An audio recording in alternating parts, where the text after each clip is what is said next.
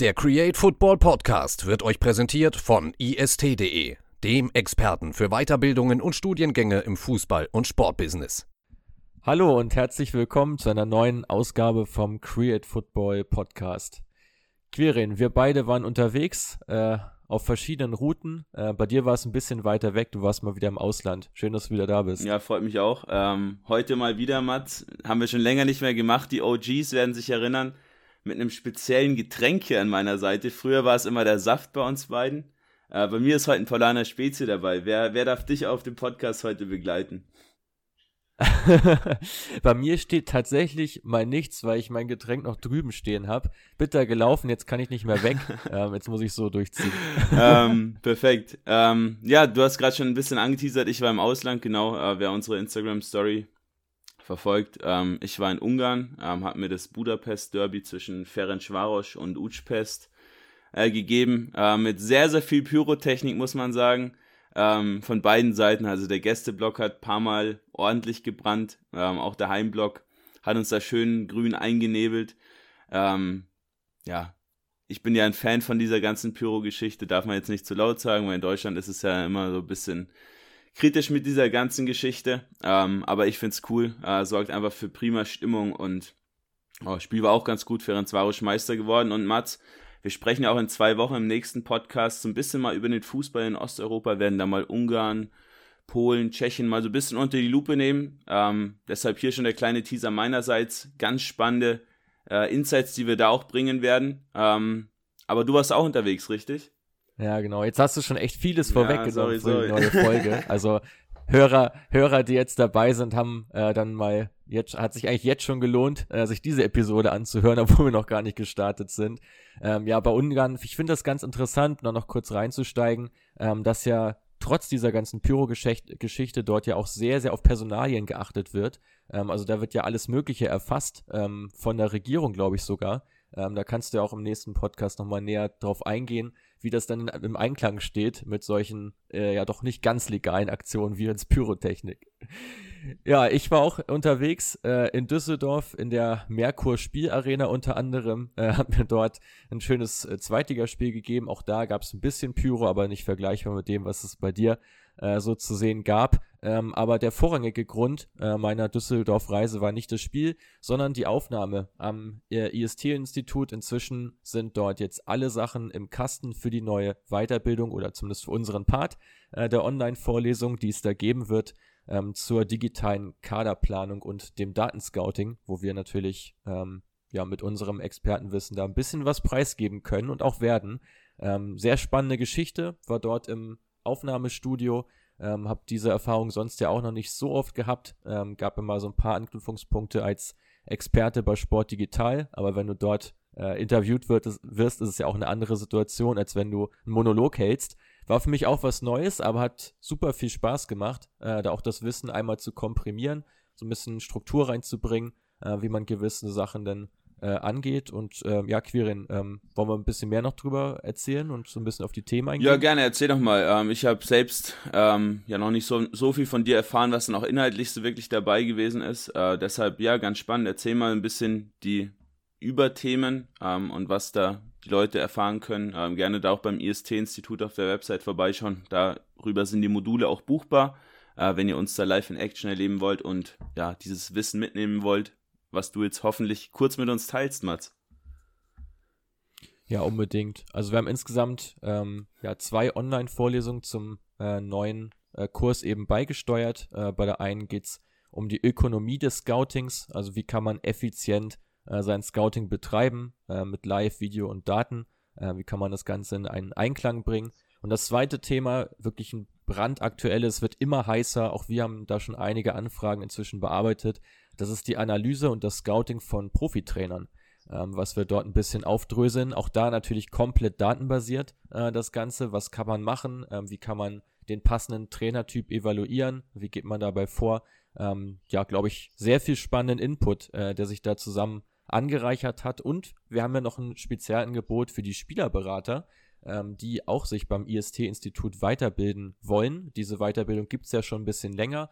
Dort haben wir jetzt auch nochmal eine Vorlesung hinzugefügt, wie eben auch Daten ähm, den Spielerberatern weiterhelfen können. Äh, da haben wir jetzt ja auch schon einige wirklich sehr, sehr positive Erfahrungen gemacht in den letzten Transferperioden, gemeinsam mit größeren Agenturen, aber auch mit Leuten, die eben ja ganz unten auch gestartet sind äh, und sich ihr Netzwerk komplett selbst aufgebaut haben und auch da wirklich ja gute Erfolge äh, erzielt haben. Ähm, ja, schöne Provision eingesackt äh, mit der richtigen Vorgehensweise, viel, viel effizienter das Ganze auch gestaltet. Insofern glauben wir, dass da eine ganze Menge Potenzial ist, ähm, auch eben für Leute, die noch nicht so tief in der Branche drin sind.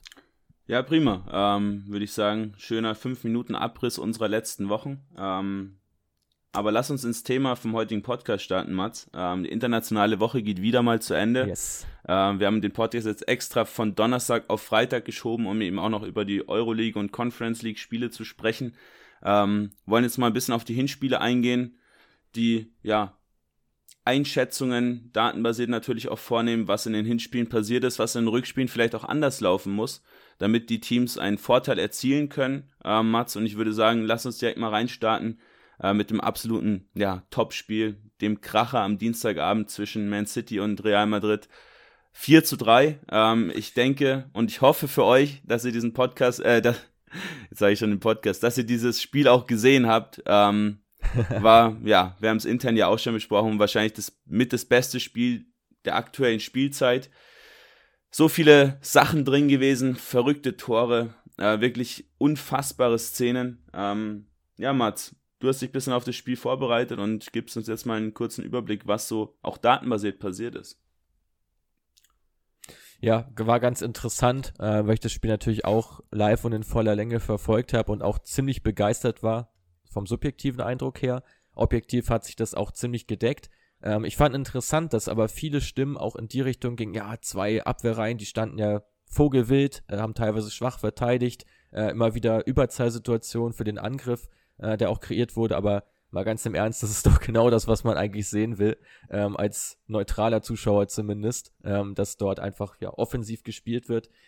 Ja, insgesamt äh, ein sehr spannendes äh, Spiel zweier Mannschaften, die ja beide extrem spielstark sind. Äh, und für mich der entscheidende Faktor ist tatsächlich das Gegenpressing nach Ballverlust gewesen. Dort Manchester City mit über 70 Pressings mehr als Real Madrid. Also immer wieder nach diesem Ballverlust äh, direkt nachgesetzt. Kevin De Bruyne sogar mit elf erfolgreichen äh, Aktionen, also innerhalb von fünf Sekunden nach Ballverlust, den Ball zurückerobert. Ähm, und das ähm, sorgt natürlich dann auch für eine hohe Dominanz und auch dafür, dass Man City das Spiel ja, ja ziemlich dominieren konnte und das auch gegen einen starken Gegner. Genau, am Ende ja auch 60% Ballbesitz, äh, kam mir im Spiel sogar noch ein bisschen mehr vor, muss ich sagen. Ähm, ja, ja. Am Ende des Tages muss man sagen, eigentlich ein gutes Ergebnis für Real Madrid und Man City, die sich da ärgern müssen, die wirklich viele, viele Chancen auch vergeben haben. Insgesamt ähm, Man City ja mit drei vergebenen Großchancen, also die Hälfte aller Großchancen, die sie auch vergeben haben. Ähm, ich denke, ich glaube, viele von euch haben da noch äh, auf dem Schirm wieder Foden auf der Linie. Ich glaube, Cavachal äh, angeschossen hat, der da gerade noch retten konnte. Ähm, ja, war für mich kein besonders gutes Spiel von Real, die wieder viele Gegentore geschluckt haben gegen einen ja, starken Gegner natürlich, aber defensiv steht man da wirklich alles andere als sicher. Also Alaba und Militao, ja, sehr, sehr schwammig, auch Carvajal oft zu spät eingerückt. Ferland Mondi, ja, war okay. Ähm, aber da hat man nicht wirklich gut ausgesehen und auf der anderen Seite ja ähnlich. Also mit John Stones gegen Vinicius Junior schon auch ein ziemlich großes Risiko eingegangen, wenn ich, wenn ich mal so auf die Aufstellung blicke. Äh, der sich dann ja auch verletzt hat, dann Fernandinho auf dieser Seite gegen, gegen Vinicius Junior, was er dann auch für dieses eine Gegentor gesorgt hat. Ähm, also defensiv wird Man City schon froh sein, wenn Walker und Cancelo nächste Woche wieder dabei sind. Ja, das definitiv. Also ich finde, offensiv hat es gerade mit dieser Dreiecksbildung auf links äh, mit Zinchenko, De Bruyne und auch Phil Foden richtig gut funktioniert. Da haben sich auch immer wieder gut durchkombinieren können, ähm, da auch ein starkes Spiel gemacht. Und auf der anderen Seite äh, Ferland Mondi auf seiner äh, linken Seite, den du jetzt gerade so als solide betitelt hast, hat doch eigentlich ein ziemlich gutes Spiel, zumindest offensiv gemacht. 90% Passquote, auch die höchste äh, im Team von Real Madrid, dazu zwei Torvorbereitungen ja auch.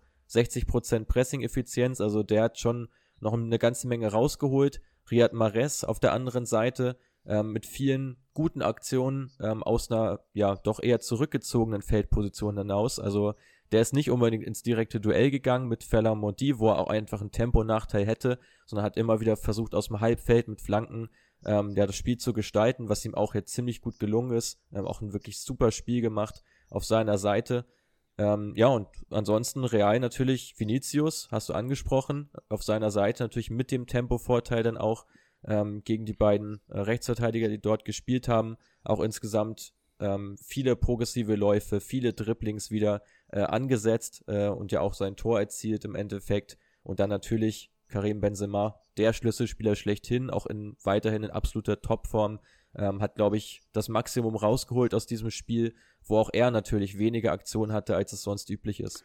Genau, wir haben jetzt noch recht wenig über Kevin De Bruyne gesprochen. Ähm, ganz interessant, wenn man auf die realtaktische Aufstellung blickt, ähm, war Kevin De Bruyne tatsächlich fast auf einer Höhe mit Gabriel Jesus positioniert, fast über das ganze ja. Spiel hinweg und äh, war ja auch gerade beim 1-0 schon nach einer Minute der Fall, dass De Bruyne immer wieder in die Box eindringt, immer, immer wieder, so als dieser typische Achter, aber im Prinzip kannst du ihn ja gar nicht so in diese Achterrolle reinschieben, weil er so, sowohl als Achter, aber auch als tiefer Spielmacher, als bisschen höherer Spielmacher fungiert, also im Prinzip ja so viele Komponenten mit in das Spiel reinbringt. Für mich auch Spieler des Spiels gewesen. Ähm, ganz, ganz brutal, wie er diese Fäden im Mittelfeld zieht. Absolut. Ähm, sagt, finde ich, äh, auch in zwei Richtungen was aus. Einerseits natürlich über die Klasse von Kevin De Bruyne, äh, auch wenn mit 0,7 Expected Assist in einem Spiel, äh, was ja auch ein wirklich toller Wert ist. Vier Schlüsselpässe insgesamt ähm, als Torvorlage oder als Torschussvorlagen äh, geliefert. Aber andererseits ja auch Jesus, der ist einfach ein bisschen verpasst, einfach immer wieder vorne reinzustechen, lässt sich ja auch immer mal wieder fallen.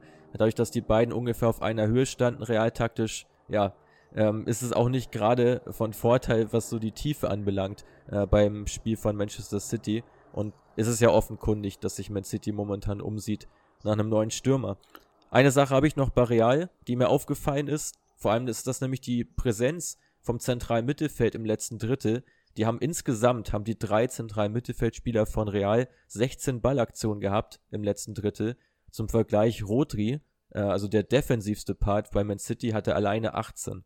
Also ich finde auch das ist natürlich so ein Faktor. Die drei vorne bei Real sind ziemlich auf sich allein gestellt, äh, ohne dass da viele Leute nachrücken. Und für mich auch einer der Punkte, warum Real insgesamt nicht mehr Druck entfachen konnte, ähm, weil sie einfach sehr, sehr aufs Absichern ähm, fokussiert waren. Was ja wiederum auch nicht so gut funktioniert hat, da ja Casemiro auch nicht gespielt hat. Ähm, also das ist schon auch aufgefallen, ja. dass dieser defensive Part im Mittelfeld gefehlt hat. Dementsprechend auch immer wieder dieser kleine Abstand zwischen dem Mittelfeld und der Abwehrkette bei Real.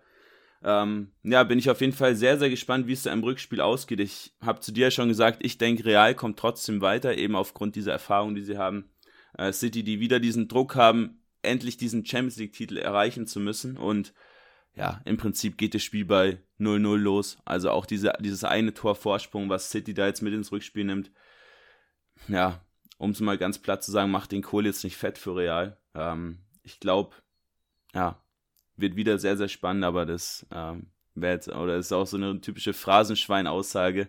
Ähm, kann man von ausgehen, dass es spannend wird. Für Real auf jeden Fall fast schon schade, dass es die Auswärtstorregel nicht ja. mehr gibt. Die hätte natürlich extrem geholfen jetzt fürs Rückspiel. Ein Fakt, äh, der für den äh, FC Liverpool aber durchaus positiv gewesen wäre, die haben nämlich ihr Spiel für sich entschieden gegen Villarreal. Genau, ähm, waren ja im Vergleich zum Dienstagsspiel eher maues Spiel, muss man ganz klar sagen. Ähm, Liverpool wahnsinnig dominant gewesen mit 71 Prozent äh, Ballbesitz, einfach pure Dominanz ausgestrahlt. Aber man muss sagen, durch diese defensive Positionierung von Villarreal hat man sich echt wenige klare Chancen ausge ausgespielt. Von 19 Schüssen nur 5 aufs Tor zum einen ähm, und zum anderen auch häufig ja. aus, aus größerer Distanz geschossen. Also in der Liga zum Vergleich schießt man im Schnitt aus ungefähr 16 Metern aufs Tor. In dem Spiel war man bei fast 20 Metern. Also man ist gar nicht so richtig mhm. vors Tor gekommen, hat sich wenige Chancen rausgespielt, auch im Vergleich zum ganzen Saisonverlauf im Schnitt 2,2 Expected Goals pro Spiel, jetzt nur 1,2 Expected Goals. Also trotz dieser starken Offensivreihe, dieser puren Dominanz, hat man es nicht geschafft, diese defensive Kompaktheit von Villarreal, von Emery immer wieder aufzubrechen. So ist es. So ist es. Also ich glaube, äh, man ist da sehr, sehr froh äh, auf Seiten der Reds, dass man eben diesen Doppelschlag landen konnte, relativ ähm, zeitnah nach der, nach der Halbzeitpause, wo man dann ja auch 2-0 in Führung gelangt ist. Weil ansonsten, wie du schon sagst, wahnsinnig viele Großchancen gab es nicht. Ähm, es gab auch sehr wenig Tiefe im Spiel. Äh, die beiden Viererketten von Villarreal einmal mehr sehr, sehr kompakt gewesen. Ähm, und ja, im Endeffekt aber einfach auch Fehler gemacht ähm, gerade auch äh, beim, beim zweiten Tor von Sadio Mané, ähm, wo es eben diese Abstimmungsprobleme gab, äh, wodurch dann einmal die Möglichkeit da war, äh, für Mo Salah aufzudrehen und das darf natürlich gerade nicht passieren. Ähm, und das war vielleicht auch so dieser eine Fehler zu viel, wenn man mit, mit 1-0 oder mit 0-1 ins Rückspiel geht. Andere Ausgangslage, aber mit 0 zu 2 ist natürlich trotzdem jetzt eine sehr komfortable Ausgangssituation für Liverpool. Ja, du hast die Fehler schon angesprochen. Immer wieder hat Villarreal versucht, sich ja auch spielerisch rauszukombinieren. Ähm, aus dieser ganz, ganz tiefen Positionierung, also ein PPDA-Wert von 27, ist wirklich ganz, ganz, also bedeutet, dass Villarreal ungefähr 27 Pässe zulässt ähm, von Liverpool im Aufbau, bevor man eben dazwischen geht. Im Vergleich dazu Liverpool nur fünf Pässe im Schnitt zugelassen bei Villarreal. Ähm, also wäre er ganz, ganz tief, tief, positioniert und wie du schon richtig gesagt hast, diesen einen Fehler gemacht, häufig auch durch dieses hohe Pressing Liverpools, wäre Real dann immer wieder in Bredouille gebracht, dann kam entweder der lange Schlag oder man hat eben den Ball erobert. Äh, Liverpool mit 24 Balleroberungen im letzten Drittel, unfassbar hoher Wert und zeigt auch ganz klar, worauf da der Fokus gelegt wurde, eben schnelle Balleroberung, um dann, um dann eben via Real im Aufbauspiel ja, zu stören und eben dort über diese Fehler dann zu eher leichteren Torchancen zu kommen. Ähm, ganz interessant die Rolle von Trent Alexander-Arnold, der ganz, ganz hoch gestanden ist und auf seiner Seite ähm, immer wieder Pervis Estupinian angelaufen hat. Ähm, Estupinian mit über 16 Ballverlusten in diesem Spiel. Ähm, auch so der Punkt gewesen im Spiel von Villarreal, der immer wieder diesen Ballverlust dann auch ja, drin hatte und dann eben die Seite mit Alexander Arnold und mit Salah ähm, ja, dann in der Chancenkreation aktiv gewesen. Generell Liverpool sehr, sehr flügellastig, muss man hier auch sagen. Ähm, die Seite von Salah natürlich aktiv, aber vor allem auch die Seite von Luis Diaz, Mats. Wir müssen kurz über ihn sprechen. Ähm, dieses Zusammenspiel mit Robertson klappt schon wirklich super. Jetzt auch in diesem Spiel Diaz der Spieler bei den Reds gewesen, der die meisten progressiven Pässe empfangen hat. Also nicht, Sal nicht Salah, nicht Mané, sondern Diaz, über den viel auch gelaufen ist. Ähm, Mané jetzt ja immer wieder im Zentrum und ich glaube, diese Dreierreihe vorne, die hat sich jetzt auch ja, für die nächsten ein, zwei Jahre, sofern alle auch verlängern und bleiben, also festgespielt, weil es wirklich brutal gut harmoniert. Kann ich mir gut vorstellen. Mein Luis Diaz passt ja auch von seinem Spielertypus her wirklich ideal ins Spiel der Reds. Äh, war ja auch schon beim FC Porto dieser Spieler, der extrem giftig auch darin ist, nachzusetzen, auch nach Ballverlust sofort hinterherzugehen, den Gegner zu stressen ähm, und dann vor allem über seinen Tempo, über seine Dribblings ähm, dort auch Raumgewinne ähm, zu, zu erzeugen. Ähm, und genau das zeigt er jetzt eben auch äh, und hat ja auch mit dafür gesorgt, dass Mané jetzt eben häufiger in dieser Stürmerrolle fungiert, äh, weil ansonsten wäre es natürlich schwer, äh, alle drei in der Startformation unterzubringen.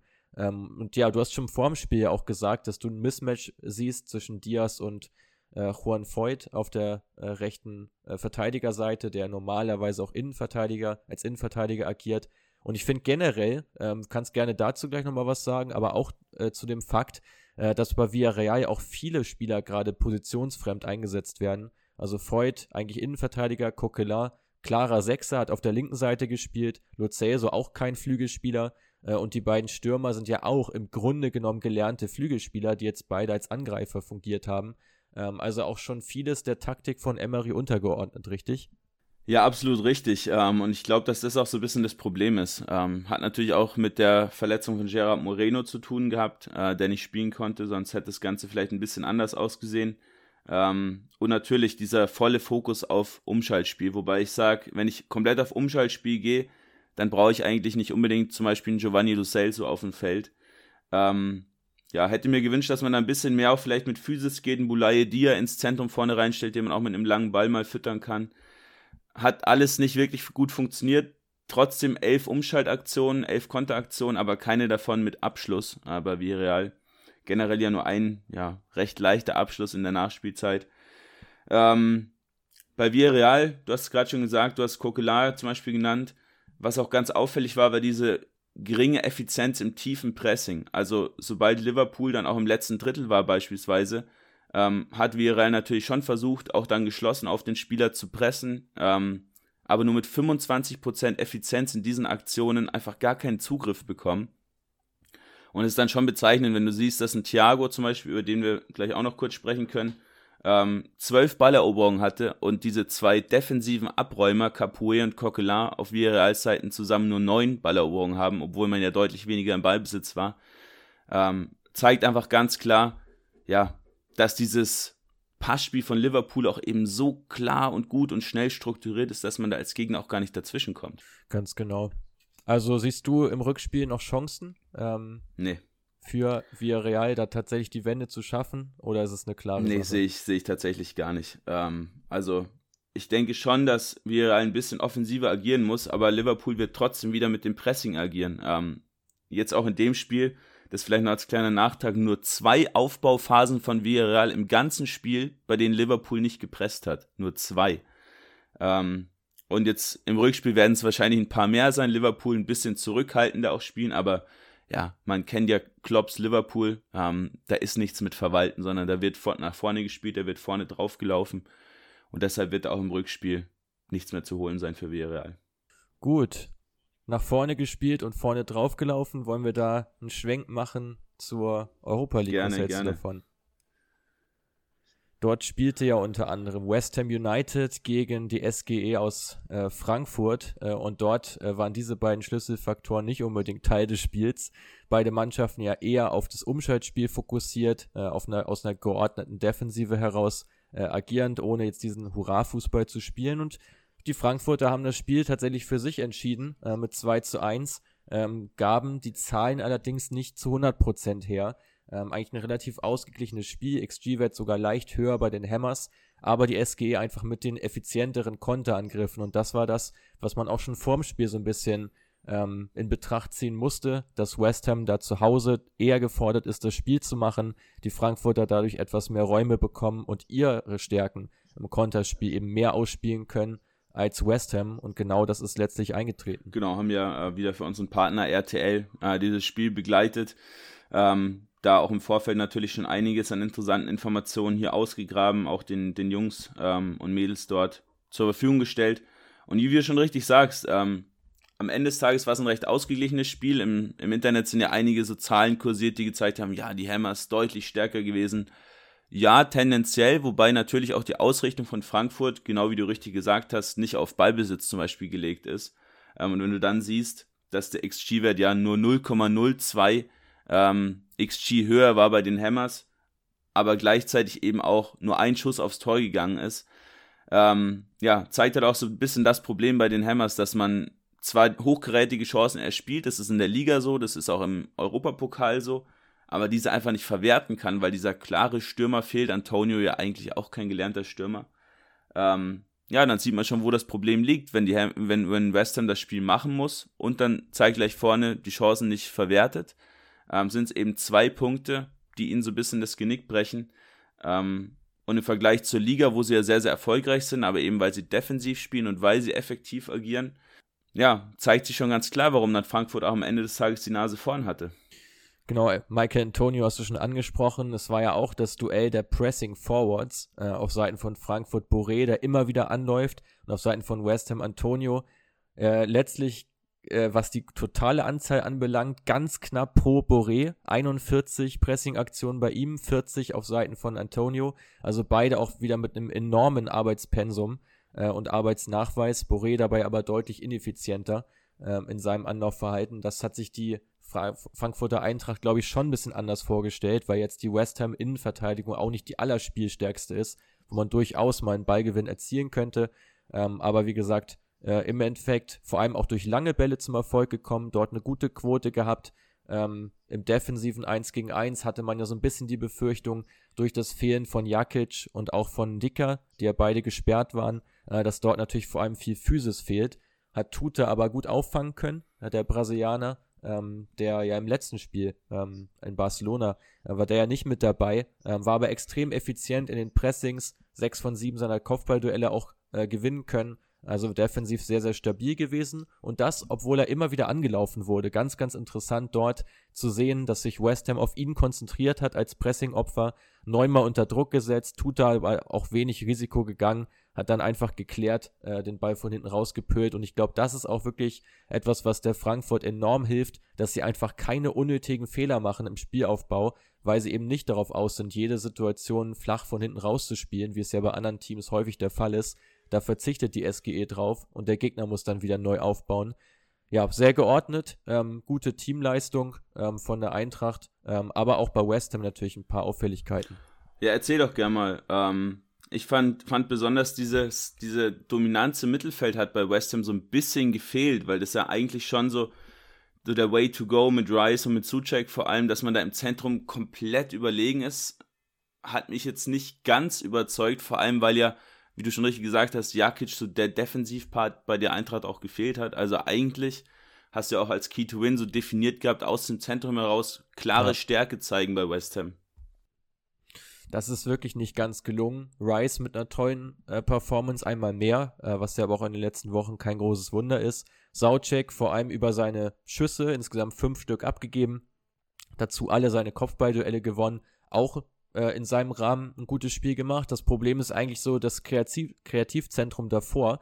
Lanzini, der mir überhaupt nicht gefallen hat, äh, sehr tiefe Positionierung, ähm, ta tatsächlich in der realtaktischen Aufstellung sogar tiefer stehend als Rice und Saucek. Ähm, also hat sich extrem fallen lassen, versucht äh, dort an Ballkontakte zu kommen, am Spiel teilzunehmen, aber selbst das ist ziemlich misslungen, gerade im Vergleich zu Fornals, äh, der auf der linken Seite gespielt hat, der hatte viel, viel mehr Impact ähm, und das, obwohl er deutlich höher postiert war. Also von Lanzini ging kaum Gefahr aus, äh, kaum Kreativmomente, auch kaum Ballaktionen im letzten Drittel. Ähm, das war mit einer der Schlüsselfaktoren dafür, dass auch er dann ja derjenige war, der ausgewechselt wurde. Seit Ben Rachman kam da rein, hat deutlich mehr Betrieb gemacht. Ähm, da hat West Ham über 60 Minuten eigentlich auf der Position quasi gar keinen Impact gehabt auf der Zehner-Position. Und das ist auch der Key to Win fürs Rückspiel.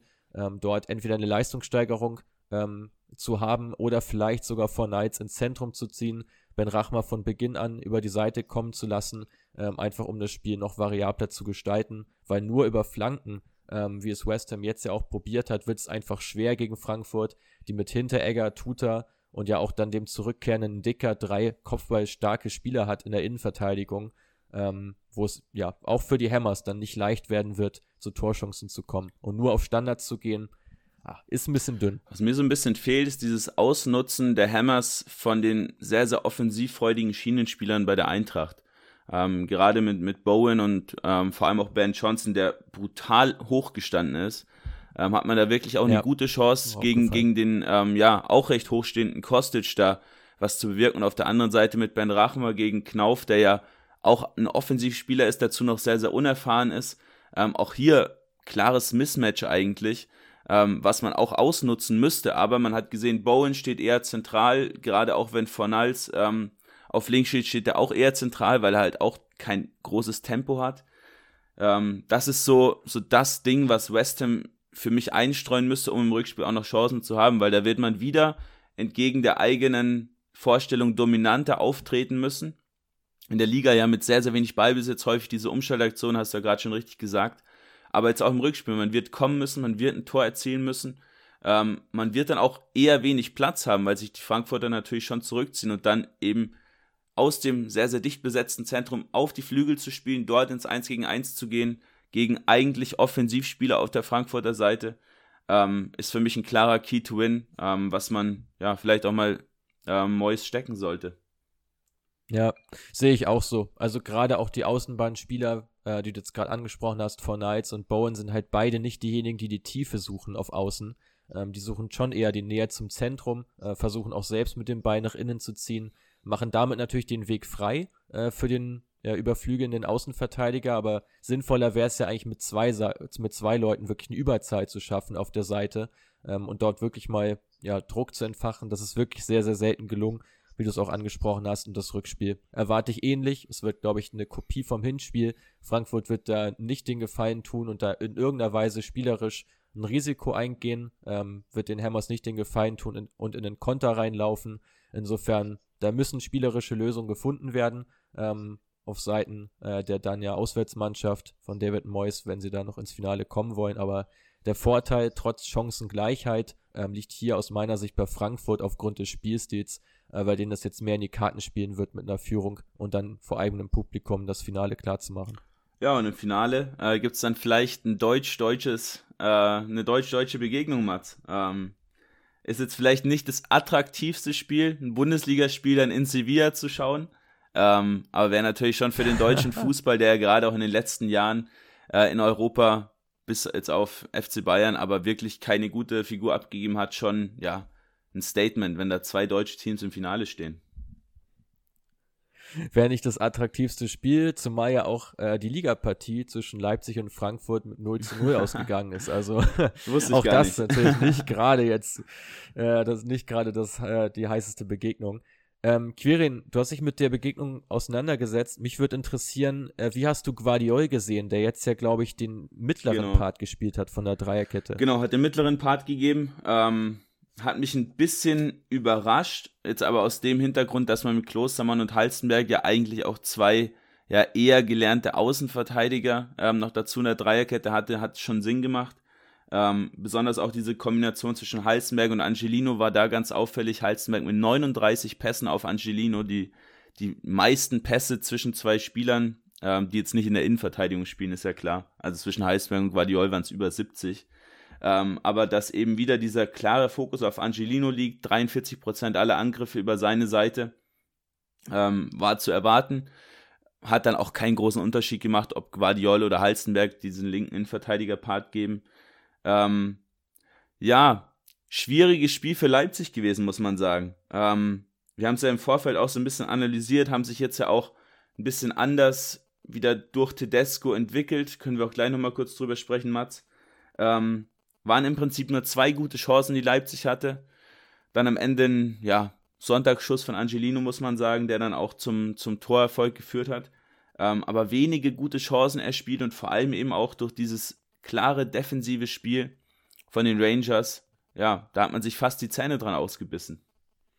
Ja, die Rangers äh, gewohnt defensiv unterwegs, äh, haben ja mit ihrer Fünferkette dort agiert, die Räume extrem eng gemacht und verdichtet.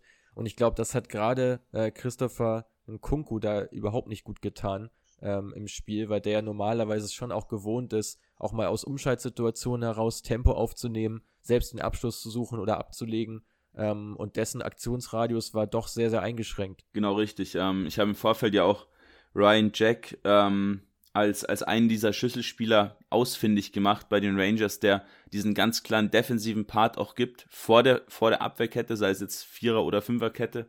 Ähm, der war auch wirklich stark mit über 13 Balleroberungen. Der Spieler mit den meisten auf Seiten der Rangers. Ähm, auch einige davon gegen Kunku, der keine gute Partie abgegeben hat, eben weil du im Prinzip drei Innenverteidiger hattest und davor nochmal drei. Ähm, ja, und die Rangers im Prinzip genau das gemacht haben, was wir auch vorhergesehen haben. Eben das Zentrum ganz, ganz dicht gemacht. Dementsprechend die Leipziger da mit Olmo, mit Nkunku und auch mit Schoboschlei im Zentrum quasi keinen Zugriff bekommen. Immer ist einer auf dem Fuß gestanden. Man konnte die Flügel, ja, bis auf Angelino auch nicht so wirklich mit einbinden, weil eben klarer Flügelspieler auch gefehlt hat. Ähm, ja, und dementsprechend haben die Rangers da ja doch recht leichtes Spiel gehabt in der, in der Torverteidigung. Gerade ja auch durch diesen Zusammenschluss kann man ja sagen aus Connor Goldson und Ryan Jack, äh, die ja gemeinsam äh, sich äh, Christopher Nkunku gewidmet haben. Da auch eine sehr ähnliche Feldpositionierung. Ähm, beide so ein bisschen rausgezogen, also gerade Goldson so ein bisschen raus aus der äh, Innenverteidigung, immer ein bisschen vorgerückt, ähm, sodass Nkunku da gar nicht erst äh, oder sofort Druck bekommt, wenn er überhaupt erst angespielt wird. Hat schon ziemlich gut funktioniert. Aber ich glaube, die Rangers haben auch ihre eigenen Stärken nicht wirklich ins Spiel reinbekommen. Ne? Insgesamt wenige Standards auch sich rausgearbeitet, wo man ja stark ist, äh, gerade über Tavernier, äh, der ja auch einen exzellenten Eckballschützen, Standardschützen zur Verfügung hat. Ähm, da ging auch in dem Spiel trotz wenig Beibesitz in die Richtung wenig, oder? Ja, genau richtig. Im Prinzip hast du ja so diese drei ja, Key-Komponenten. Eine sind die Standards, hast du richtig gesagt. Man ist gar nicht so richtig vor das Leipziger Tor gekommen, um sich überhaupt Standards herauszuspielen. Äh, Punkt 2 sind die langen Bälle auf Morelos, die natürlich rausgefallen sind, weil Morelos ähm, nicht dabei war. Wird auch interessant, wie sich das Spiel verändert, wenn er im Rückspiel wieder da ist. Aber in dem Fall jetzt 16% aller Pässe lang gespielt, was ein sehr, sehr hoher Wert ist, äh, vor allem von McGregor. aber du hast halt vorne keinen, Ab keinen Abnehmer gehabt. Also Kent und Wright können schlichtweg keine Bälle festmachen. Ähm, und Punkt 3 ist eben dieses Umschaltspiel. Also zum einen hat mir Kent auf der linken Seite gefehlt, also Kent gegen, ähm, Kent gegen Henrichs war, war für mich das Schlüsselduell, weil Kent da schon Tempovorteil auf der einen Seite hat und zum anderen auch mit seinem Tempo-Dribbling immer wieder Henrichs da auch defensiv hätte binden können und zum anderen auch da Torchancen kreieren über diese Seite. Ähm, aber man ist gar nicht in die Umschaltaktion gekommen. Also besonders Aribo, der ja, ja dafür zuständig ist, gemeinsam mit Lundström diese progressiven Pässe zu spielen, hat gar nicht funktioniert. Also Aribo ähm, auch mit 18 Ballverlusten, nur 60% Passquote, ganz, ganz schwach im progressiven Passspiel. Und auch Lundström, den man ja in die Innenverteidigung gezogen hat, der von da so bis in dieses Spiel nach vorne leiten sollte, ganz, ganz schwach, auch im Passspiel, eben auch weil man immer wieder angelaufen wurde ähm, und die Leipziger dann auch gegen den Ball schnell die Räume verdichtet haben.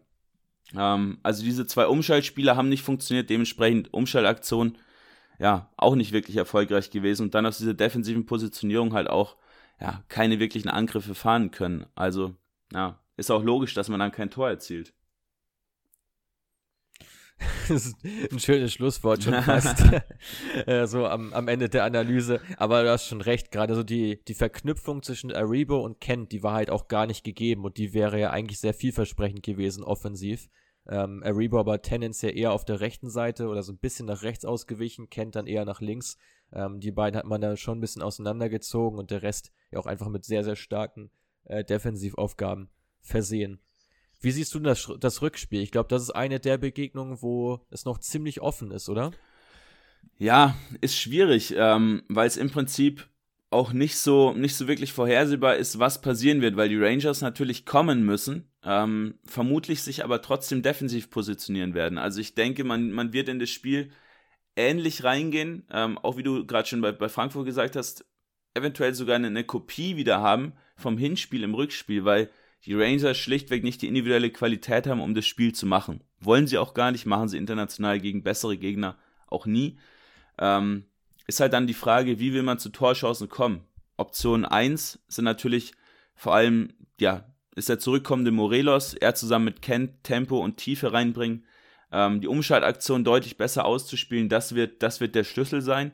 Ähm, würde mich auch freuen, wenn man wieder auf eine Viererkette zurückgeht, weil das Experiment mit der Fünferkette schlichtweg nicht so gut funktioniert hat, ähm, beziehungsweise dann Landström nach vorne zu ziehen und einen richtigen Innenverteidiger aufzustellen, macht da schon mehr Sinn, wenn man unbedingt diese Fünferkette spielen will, äh, weil Landström und Aribo im Zentrum einfach zu wichtig sind, um diese Pässe auch nach vorne in die Tiefe zu spielen. Also darum wird es gehen und dann versuchen mit Torschüssen auch Standards, ähm, also Ecken vor allem, ähm, herauszuspielen. Das wird so der Key to Win sein. Glaube aber trotzdem, dass Leipzigs individuelle, individuelle Qualität da ausreichen wird, um dann am Ende des Tages auch, ähm, auch die Rangers zu schlagen. Wichtig wäre für mich, dass Silva auch, auch startet. Ähm, jetzt mit vielen Flanken, gerade Angelino, der ja gerne flankt, aber du hast schlichtweg keinen Abnehmer gehabt im Zentrum. Ähm, und dann brauchst du keinen Schoboschlei gegen Golson zum Beispiel ins Kopfballduell schicken.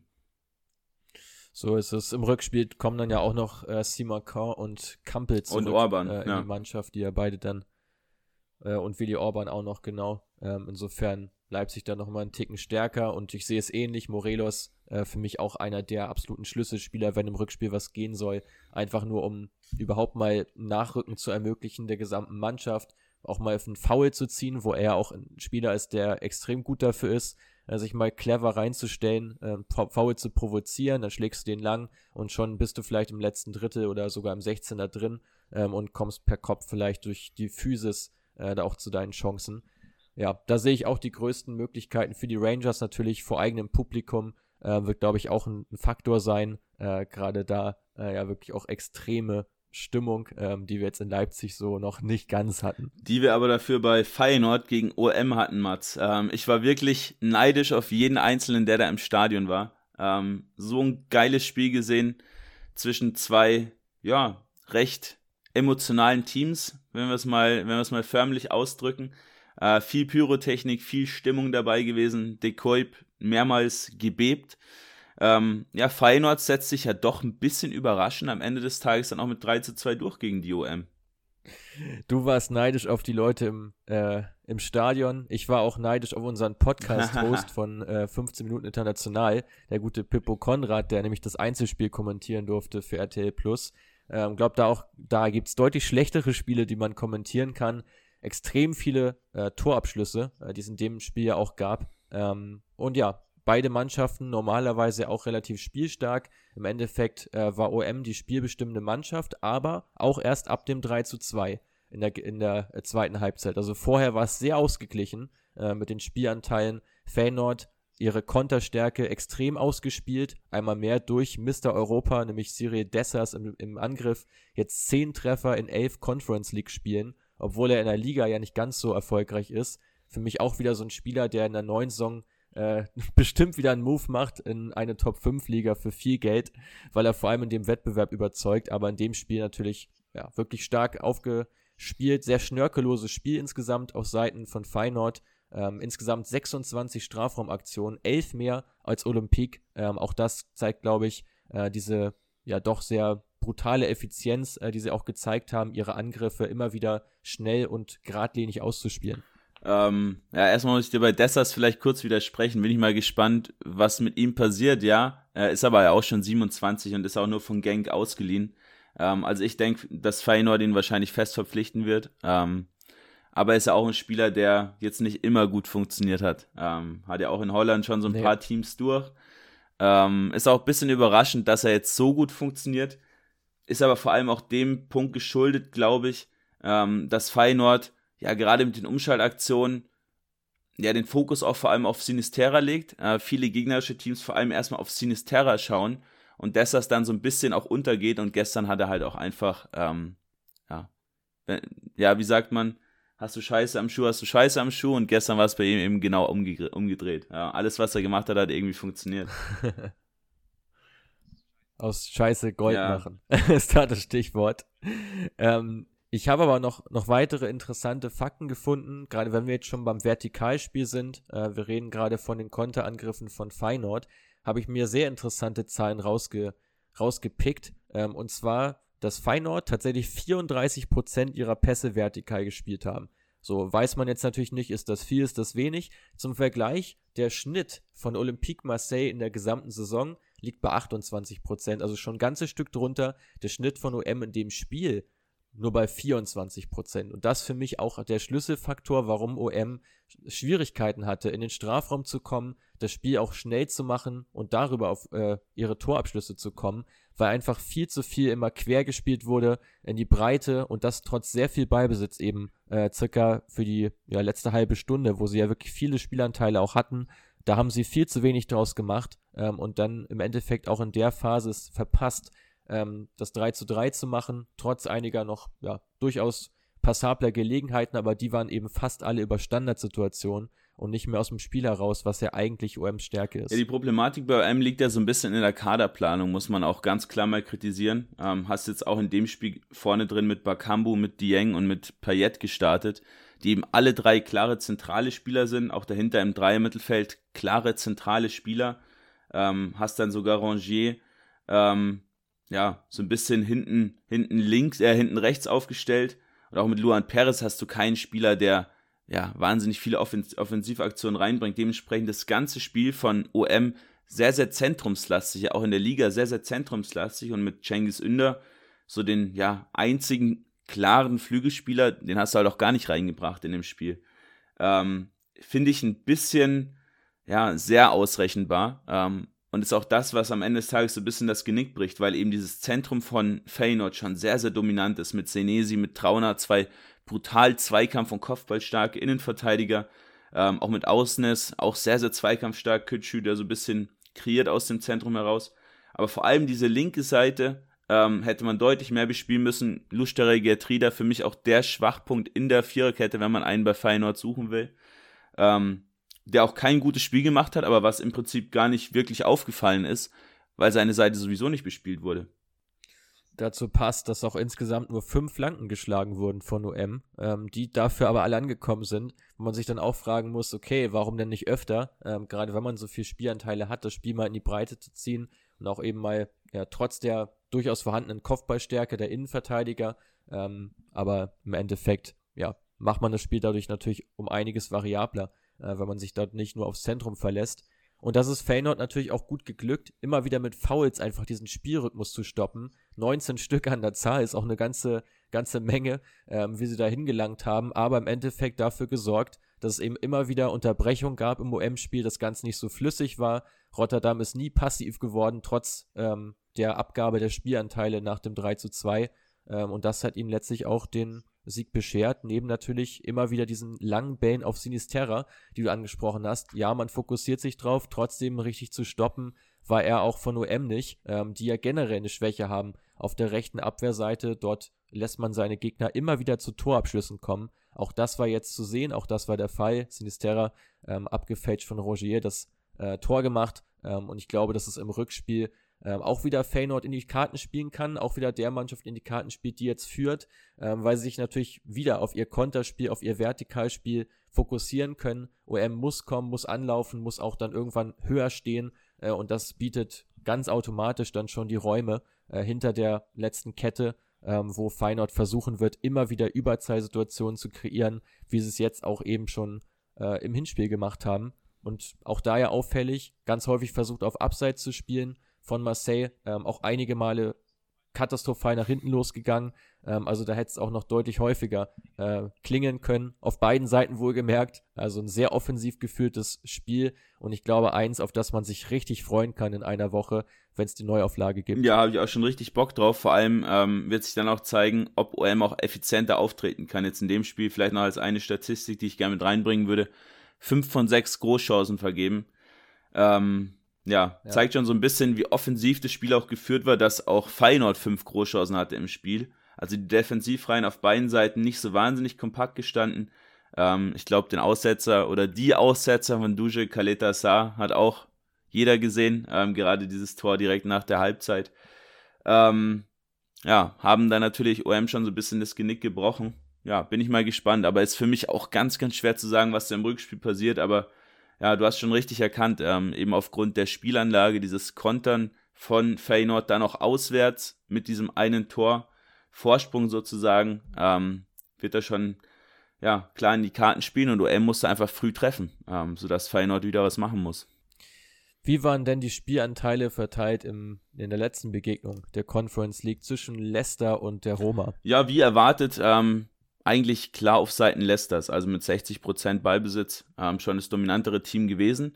Was auch nicht ganz so überrascht hat, weil äh, Jose Mourinho gerade gegen stärkere Teams, also jetzt auch zuletzt gegen Inter Mailand zum Beispiel in der Liga, sich schon sehr, sehr defensiv positioniert. Was ich eigentlich schade finde, weil man ja schon ein Team hat, was auch über Spieler wie ein Pellegrini, ein Saniolo zum Beispiel verfügt, die auch mit Ball viel, viel anstellen können. Aber man ist ja, ja von Jose Mourinho schon gewohnt, dass er ganz gerne auch mal so ein bisschen, bisschen diesen Bus parkt, diesen ja, typischen, äh, gerade bei Chelsea oder bei Porto ja auch, wo er da noch große Erfolge damit gefeiert hat. Ähm, da gibt ihm das ja auch schon recht, muss man klar sagen.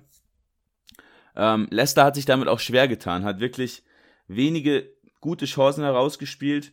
Ähm, am Ende des Tages war es dann Harvey Barnes für mich, so der Gamechanger für uns auch einer der Schlüsselspieler vor dem Spiel gewesen ähm, der dann eben mal mit diesem Tempo-Dribbling auch durchbrechen konnte und dann auch mal ja, für diese Tiefe im Spiel sorgen konnte und auf einmal äh, stand es dann 1-1.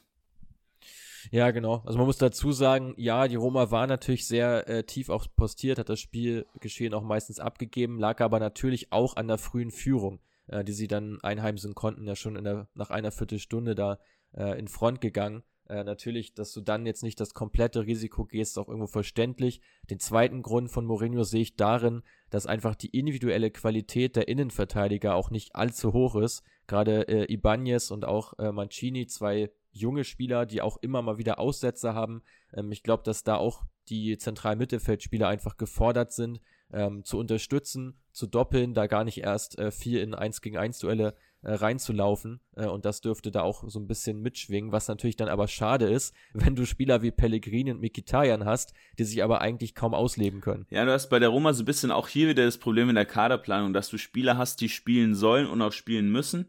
Ähm, die aber halt nicht die Qualität haben, die die Roma halt denkt, dass sie haben. Ähm, ein ja, gutes Beispiel dafür ist auch Brian Cristante, ähm, der da im Zentrum ja eigentlich der einzige Spieler im Kader ist, der so als defensiver Mittelfeldspieler gewertet werden kann, weil alle anderen, ob jetzt Pellegrini, Mikitarian, Sergio Oliveira, Jordan Veretout, sind alles Achter oder Zehner im Prinzip. Ähm, und Brian Cristante ist der einzige eher klare Sechser, Deep Lane Playmaker, der aber in dem Spiel ähm, nur 20 Pässe anbringen konnte. Er hatte eine extrem schwache Passquote, war auch mit der schwächste Spieler auf Seiten der Roma. Ähm, dementsprechend auch die Umschaltaktion, die man versucht, immer wieder auch über diese Wingbacks zu forcieren, also gerade über Karstorp, der ein gutes Tempo hat, ähm, sind gar nicht wirklich ja, zustande gekommen, weil man es gar nicht geschafft hat, diese Spieler überhaupt mit Pässen genau in Szene zu setzen. Ich muss dir da ganz leicht widersprechen mit Amadou Diawara. Hätte man schon noch einen Sechser, ähm, der allerdings unter Mourinho ja, auch kaum genau. eine Rolle spielt. Was eigentlich ein bisschen verwunderlich aber ist, finde ich zumindest, weil du hast eigentlich einen Spieler, der sehr defensiv orientiert ist, dazu ja auch äh, durchaus Pässe spielen kann, einfache Pässe spielen kann, äh, würde dem System eigentlich gut tun. Genau, aber hat schlichtweg auch nicht die wahnsinnig hohe Qualität. Du als ähm, ja doch Napoli-Sympathisant hast ja. ihn da ja auch recht lange gesehen, ist in seiner Entwicklung auch so ein bisschen stehen geblieben, muss man mal ähm, abwarten, ob er dann ja, vielleicht auch im Sommer mal den Schritt woanders hin macht, wo er dann auch wieder zum Einsatz kommt. Ja, vor allem hat man ihn ja auch lange nicht gesehen genau. bei Neapel, genau. weil er eben immer auf der Bank saß. Es ist halt so sein Problem. Ich glaube, mangelnde Spielpraxis bei ihm halt elementar. Ich glaube, wenn du den mal ein, anderthalb Spiel äh, Jahre durchspielen lassen würdest, dann wäre es auch ein anderer Spieler, ein anderer Schnack. Man könnte ihn ganz anders bewerten. Aber nee, ansonsten gebe ich dir aber vollkommen recht. Kaderplanung der Roma, da wird sich im Sommer, denke ich, auch noch eine ganze Menge tun, ähm, den Kader da nach Mourinhos Vorstellung umzugestalten, weil der sitzt ja sehr tief im Sattel drin. Ähm, und ja, lass uns gerne mal weitergehen, äh, was denn Leicester sich halt einfallen lassen gegen die kompakte Roma-Defensive. Ähm, ja, man hatte im Prinzip schon so einen kleinen Matchplan, ähm, den man auch ganz gut ablesen kann, und zwar Ricardo Pereira gegen äh, Nikola Zalewski, den, den ganz jungen äh, linken Schienenspieler, der immer wieder in Duelle zu schicken. Ähm, Zalewski, du hast es mir ja gestern Abend auch schon geschrieben, Breakout Season, ähm, macht wirklich, ja, vieles, vieles richtig hat man auf Leicesters Seite ähm, aber trotzdem im klaren Nachteil gegen Pereira gesehen. Ähm, ganz, ganz heftiger Wert, den ich noch nie so gesehen habe. 60% aller Angriffe Leicesters über die rechte Seite. 60%. Das waren 50 von 83 Angriffen über Ricardo Pereira, die man da gespielt hat. Ähm, der normalerweise auf ungefähr 80 Aktionen pro Spiel kommt. Jetzt waren es über 110. Ähm, auch doppelt so viele Pässe gespielt wie sonst. Also ganz klar diesen Fokus auf die rechte Seite gelegt, hat auch ein bisschen damit zusammengehangen, ähm, dass sich Castagne recht früh verletzt hat, der dann auf links runter musste, ähm, mit James Justin einen, ja, auch lange verletzten Spieler da reingebracht, dem man da nicht so ganz das Vertrauen geschenkt hat, aber Pereira äh, da immer wieder eben angespielt, der von da aus das Spiel leiten sollte. Ähm, aber schlichtweg auch zu wenig Offensiv-Impact einfach liefern konnte, weil Zalewski schlichtweg das Ganze auch gut wegverteidigt hat. Und auf der zweiten Seite ähm, hat man ja schon mit Thielemanns im Prinzip diesen Schlüsselspieler im Zentrum, der immer wieder eben mit seinen Pässen auch Chancen kreieren soll, auch als tiefer Spielmacher im Prinzip Madison einsetzt, die Stürmer einsetzt, ähm, aber auch Thielemanns mit einem, ja, sehr, sehr schwachen Spiel. Also wie auf der anderen Seite die Cristante, hier Thielemanns, der überhaupt nicht so richtig ins Spiel gefunden hat, viele Fehlpässe gespielt hat, auch defensiv nicht so wahnsinnig effektiv gewesen ist. Und dementsprechend ähm, hat einfach diese Passqualität, über die Leicester einfach ganz, ganz stark kommt, extrem gefehlt. Und Madison alleine hat das nicht auffangen können. Madison alleine nicht. Äh, und ja auch die ja, Rückkehr sozusagen von, von Jamie Vardy, der vorher auch immer wieder mit Verletzungen zu kämpfen hatte, ähm, war auch nicht der Heilsbringer in dem Spiel. Dem fehlt natürlich gerade dann äh, die Tiefe, äh, wenn eben Leicester auch äh, über Ballbesitz kommen muss äh, und eben auch hochpositioniert ist. Auch nicht unbedingt sein Spiel. Ähm, was erwartest du vom Rückspiel? Äh, weil jetzt mit 1 zu 1 im Grunde genommen ja noch wieder alles offen, geht bei Null los. Ja, Rückspiel wird sehr, sehr ausgeglichen. Ähm, die Roma natürlich zu Hause auch so ein bisschen in der Pflicht, mehr das Spiel zu machen. Ist ja ähm, auch bei zwei so Teams, die jetzt beide nicht so unbedingt immer auf den Ballbesitz schielen, ähm, auch schon klar damit zu rechnen. Ähm, ich denke, das wird Leicester aber in die Karten spielen, ähm, weil die Roma schlichtweg, ja, nicht so dominant auftreten kann, wie man gerne würde. Ähm, ich würde mir vor allem Harvey Barnes im Rückspiel von Beginn an wünschen. Ähm, jetzt mit Ademola Lookman, ja, ein Spieler, auch, den er aus der Bundesliga kennt, ähm, von Anfang an gesehen, der aber sehr, sehr zentral immer gestanden ist, also fast auf einer ja, Fläche mit Jamie Vardy. Also man ist sich da eher auf den Füßen gestanden, als dass Lookman eher die Breite gesucht hat. Ähm, dementsprechend hat man hier auch Carstorp und auch Mancini tempotechnisch nicht wirklich fordern können und gerade gegen Mancini hat man auf jeden Fall Chancen, auf der Seite im Tempo durchzubrechen. Ähm, also über Umschaltaktion, Barnes, ähm, Wadi, vielleicht Lookman, äh, vielleicht aber auch mit Ayose Paris, mit Patson Daka einfach Tempo ins Spiel bringen, kann der entscheidende Faktor für Leicester sein. Aus einer bisschen tieferen Positionierung dann eben über diese klaren, ja, passgebenden Spieler wie Madison und Thielemanns einfach in die Tiefe zu kommen, ähm, wäre für mich der Key to Win fürs Rückspiel, ganz klar. Alles klar. Ähm, ja, ich würde sagen, wir haben jetzt alle Europapokalpartien mal ganz gut zusammengefasst. Ähm, wird gerne zum Abschluss, weil wir jetzt ja gerade so über die Conference League äh, jetzt zum Schluss gesprochen haben, äh, ein Wettbewerb, der ja auch anfangs viel gescholten war. Ähm, ich glaube, wir müssen äh, da auch nochmal eine Lanze brechen für diesen Wettbewerb, der auch viel Gutes bewirkt hat. Aus meiner Sicht die Europa League extrem aufgewertet, äh, weil dadurch eben viele Teams, die doch sehr klein sind und auch aus kleineren Ländern kommen, vielleicht nicht den attraktivsten Fußball auch pflegen, die finden sich eher in der Conference League wieder. Und ich glaube, so ab den Achtelfinals haben wir hier wirklich Top-Partien und haben gleich zwei Wettbewerbe unterhalb der Champions League, äh, die auch für mächtig Spannung, Fanpotenzial und eben Aufregung sorgen. Und ich glaube, äh, die, Euro die aktuelle Conference League-Saison hat da ähm, sehr positiv überrascht.